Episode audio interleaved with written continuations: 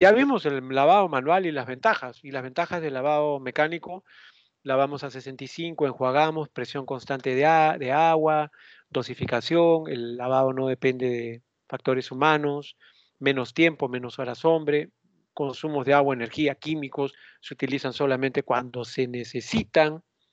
Entonces, este, seguimos este, viendo más eh, beneficios, saludable y seguro.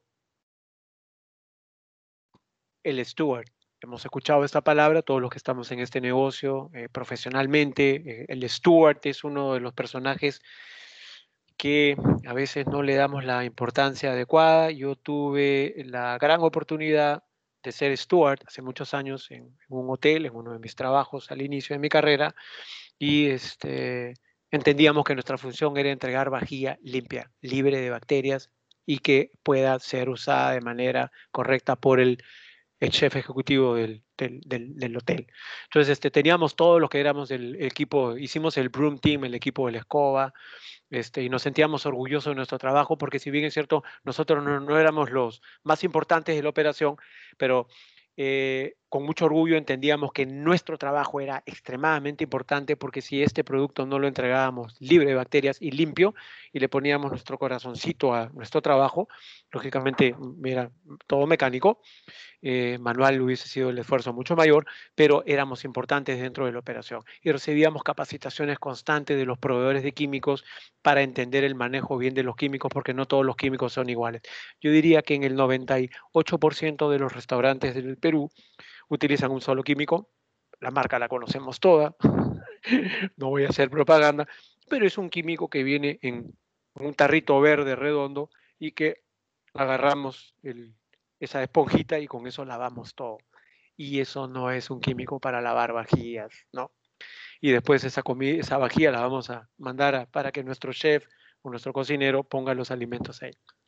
La función de lavaplatos, lavaplatos, limpian cocina, eh, el equipo utensilios usados en la preparación de comidas. Eh, cuando nosotros diseñamos un área de lavado, estimamos que un buen steward, un buen lavador, puede mover 25 piezas por minuto. Entonces, en el video que les mostré anteriormente, eso es lo que nosotros empezamos a mirar, ¿no? Eh, entender dónde está la posición del lavador de plato, importante dentro de la cocina. Y ahora les quiero mostrar un ejemplo de un proyecto que estuvimos viendo recientemente, un cliente que necesitaba áreas de lavado para atender 1050 servicios a la hora del, de cada servicio, 1050 desayunos, 1050 almuerzos y 1050 cenas.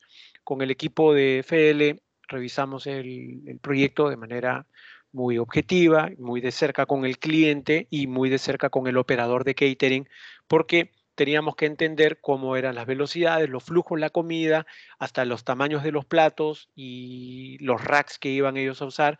Entonces teníamos comedor 1, comedor 2, 1050 personas, eh, desayuno, objetivo, como les pongo ahí, eh, almuerzo, cena, y el total 7350 piezas por turno, porque son 1050 por 7 piezas, como lo vamos a ver en un minutito acá adelante. Entonces, este es el área que finalmente nosotros diseñamos y empezamos nosotros a crear flujos, ¿no? Eh, ¿Cómo empezamos? El área de lavado está ahí, en la zona azul, el lado de lavado de coches está en la zona naranja, el almacén de bajíos en amarilla, el almacén de químicos en el morado, depósito de coches limpios en el verde, y los flujos tienen que entrar de una manera que lo sucio no se cruza con lo limpio. Lo sucio llega a un lado y de ahí corre lo limpio y llegamos hasta el final de la operación. Entonces, todo esto nosotros lo explicábamos al cliente para que entienda, porque nosotros somos parte del aseguramiento de la calidad, el aseguramiento de que el producto no va a tener una contaminación cruzada. Es muy importante entender esto. Eh, la matriz de lavado es una matriz científica, esto, esto es lo que nos permite a nosotros la especificación de la máquina. En este caso es un cliente, campamento minero, 1050 personas. Pedimos toda la data de la vajilla que están usando, los tamaños, los diámetros, para poder determinar los racks que van a usar. En este caso, desayuno 1050, almuerzo 1050. Entonces acá están estos números que nos permiten llegar a ver el número de piezas, que son 7350, más los cubiertos. Pero este número de piezas nosotros lo vamos a dividir entre el número de eh, unidades que entran por rack y los racks a poder lavar en este con este cliente son de 475 racks por hora más 53, pero nosotros vemos de que podemos hacer el lavado en dos horas, dividimos entre dos y nos da una capacidad de 264 racks por hora para lavar en dos horas. Si fuera en una hora, tendríamos que ser el doble. Entonces, este, en este caso, estimamos que dos horas era el tiempo prudente para poder lavar. ¿Por qué? Porque no es un comedor donde se sientan las 1050, sino es un comedor que se sientan 250 personas y tiene cuatro rotaciones y nos permite hacer este tránsito rápido de la gente, ¿no? Entonces, claro, pero cuando nosotros decimos que necesitamos lavar 264 racks por hora, eh, todas las especificaciones de la máquina, cuando una máquina dice yo lavo 264 racks por hora, hay que leer la letrita chiquita, es como cuando uno compra un carro y el carro dice consumo 70 kilómetros por galón. Cuando uno lee la letrita chiquita dice de bajada, con una persona solamente en el carro, con gasolina de avión. No es verdad, no consume. Hay muchas letritas chiquitas. Lo mismo pasa con las máquinas. Entonces, en, así a ojo de buen cubero, cuando la, la máquina te dice que lava eso por hora, eso es el 70%, porque hay tiempos muertos, hay tiempos de carga, de descarga, de, y todos los tamaños de los platos no son iguales. Entonces, en este caso, la máquina dice 260, necesito lavar 264, entonces tengo que buscar una máquina que me lave 377 racks por hora. ¿Y qué hago acá? Pongo dos máquinas, ¿no? Me, voy por dos máquinas, no por una, sino por dos, porque tengo dos áreas de lavado. Si me planto una máquina, tengo la otra y puedo extender un poco el, el ciclo de lavado en la otra. Entonces, en este caso, en esta matriz de lavado, fue lo que nosotros hicimos, ¿no? Buscamos máquinas que laven 377 racks por hora y en este caso buscamos máquinas que lavaran 200 racks por hora. Eh, dos máquinas tipo rack, capacidad de lavado y máquinas que tenían una configuración especial para poder atender eso. Hacemos también el cálculo de racks, importante, número, los racks. Todos estos racks que entran acá dentro del lavado son importantes. Si ustedes no tienen estos racks, no van a poder lavar. O sea, tiene la máquina, pero si no tiene la mesa de desconche, no tiene la mesa de entrada, no tiene la mesa de salida, no tiene los racks, sirve de muy poco, ¿no?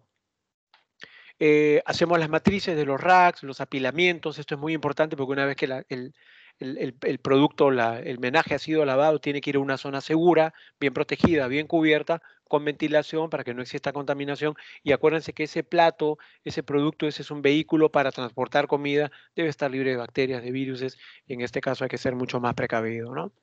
Eh, hacemos el cálculo de almacenamiento de vajillas, de bandejas, de todo. Importante entender que las máquinas trabajan con químicos, trabajan con detergentes, con enjuagues. Eh, muchas de las máquinas ya vienen con bombas, ya a muchos fabricantes ya le ponen las bombas incorporadas, otras no. Es importante que el, vendedor de los equipos les deje saber si incluyen o no incluyen las bombas. el vendedor de químicos muchas veces las bombas, como les decía, se las da gratis o si ustedes quieren, compran sus bombas y ustedes compran sus químicos. ¿no? Entonces, hoy día las configuraciones nos permiten verdaderamente ser o semidependientes o dependientes o totalmente independientes. No tenemos ningún problema. Los accesorios para lavado, importantísimo, las cestas, las tapas, los carritos, Inclusive estos pueden venir con códigos de color, un color es para una cosa, un color es para el rojo para los vasos de 8 onzas, el azul marino para las copas, el castaño para las tazas, el gris para los platos de 26 centímetros y así. Entonces podemos tener un orden muy bueno. Eso nos va a dar un nivel a la operación, de, de una operación de gran nivel, con gran compromiso de entregar vajilla totalmente sanitizada,